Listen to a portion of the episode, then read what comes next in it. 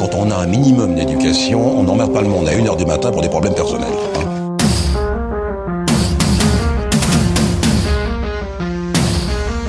J'avoue que j'étais pas mal emmerdé quand lundi Adrien m'a demandé si je pouvais faire un billet dans le cadre du forum radiophonique dans le cadre du printemps de l'Europe. Ce qui a un petit côté Inception en moins hollywoodien et beaucoup plus chiant. J'étais emmerdé parce que déjà, je croyais que le printemps appartenait aux poètes. Du coup, euh, j'ai pas bien compris si l'Europe avait récupéré le créneau ou si elle l'a chopé en Airbnb juste pour cette année. Mais j'étais aussi ennuyé parce qu'en vrai, l'Europe, j'en connais pas grand chose.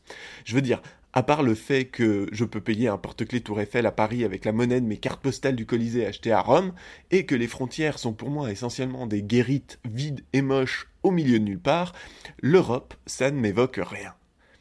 Du coup, quand on me sort comme ça de but en blanc que le thème va être pour une intégration humaine en Europe, comment combattre les préjugés, j'ai un léger temps de panique. Surtout qu'au début, j'avais mal lu.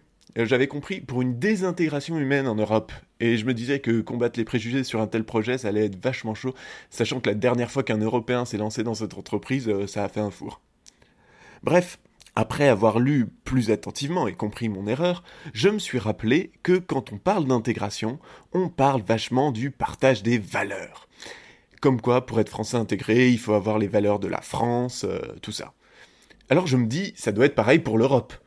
Pour une bonne intégration des migrants en Europe, il faut qu'ils partagent les valeurs européennes. Et ça tombe vachement bien, puisqu'elles sont écrites noir sur blanc depuis le traité de Maastricht en 92 et ont été affirmées par le traité de Lisbonne en 2007. Bon, le premier truc sur lequel je tombe pour me renseigner sur les dites valeurs, c'est un document d'un projet européen qui s'appelle Enlarge Education. Et honnêtement, je l'ai pas lu. Je l'ai pas lu non déjà parce que c'était écrit tout petit, ensuite qu'il y avait quand même beaucoup de pages, et enfin, je suis pas sûr qu'on puisse faire entièrement confiance à un truc qui a le même titre qu'un vulgaire spam. Non, en plus, si on veut transmettre facilement ces valeurs, il va falloir les rendre accessibles. Hein. Faut pas que ça dépasse un tweet en termes de longueur. Déjà, la plupart des mecs en face, euh, ils parlent même pas la langue. Alors les imaginer se farcir des traités européens, euh, excusez-moi, je suis pas sûr que ça soit hyper humain comme mode d'intégration. Toujours en cherchant, je m'aperçois que 30 écrivains se retrouvent en ce moment même à Berlin pour discuter justement des valeurs européennes. Et j'ai un peu peur, je te cache pas, en imaginant ce que donnerait l'intégration dans une Europe dessinée à la fois par euh, Anna Gavalda et Camilla Lackberg. Un genre de monde où Amélie Poulain recueillerait des immigrés et leur apprendrait à faire des ricochets, tandis que le nain, qui ne serait en fait euh, qu'une autre personnalité d'Amélie, viendrait les trucider dans leur sommeil à coups de fraises tagada dans les trous de nez, c'était hyper flippant comme perspective. Après, j'ai lu le coup de gueule de la rédaction de France 3 contre les commentaires qui se réjouissaient de la mort d'un migrant à Calais renversé par une voiture, et je me suis dit que c'était moins un problème de préjugés qu'un problème de conneries. Et puis j'ai repensé à la BCE qui ne prête qu'aux banques privées, au plan d'austérité, aux quotas migratoires non contraignants, au Brexit, à la montée des courants nationalistes un peu partout, à Pierre Moscovici qui doit se justifier d'avoir dit que l'Europe n'était pas chrétienne. Pourtant si, l'Europe vient de quelque part, hein, c'est plus du charbon que du Christ. Et croyez-moi, il y en a un qui est beaucoup plus nocif que l'autre.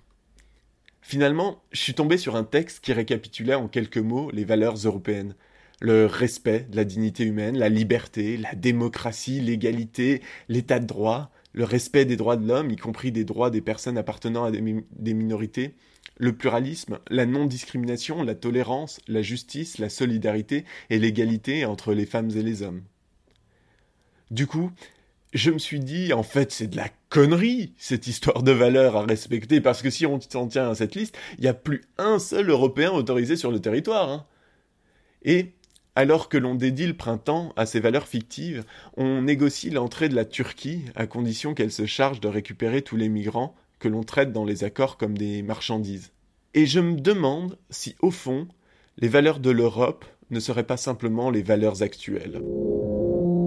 Quand on a un minimum d'éducation, on n'emmerde pas le monde à 1h du matin pour des problèmes personnels.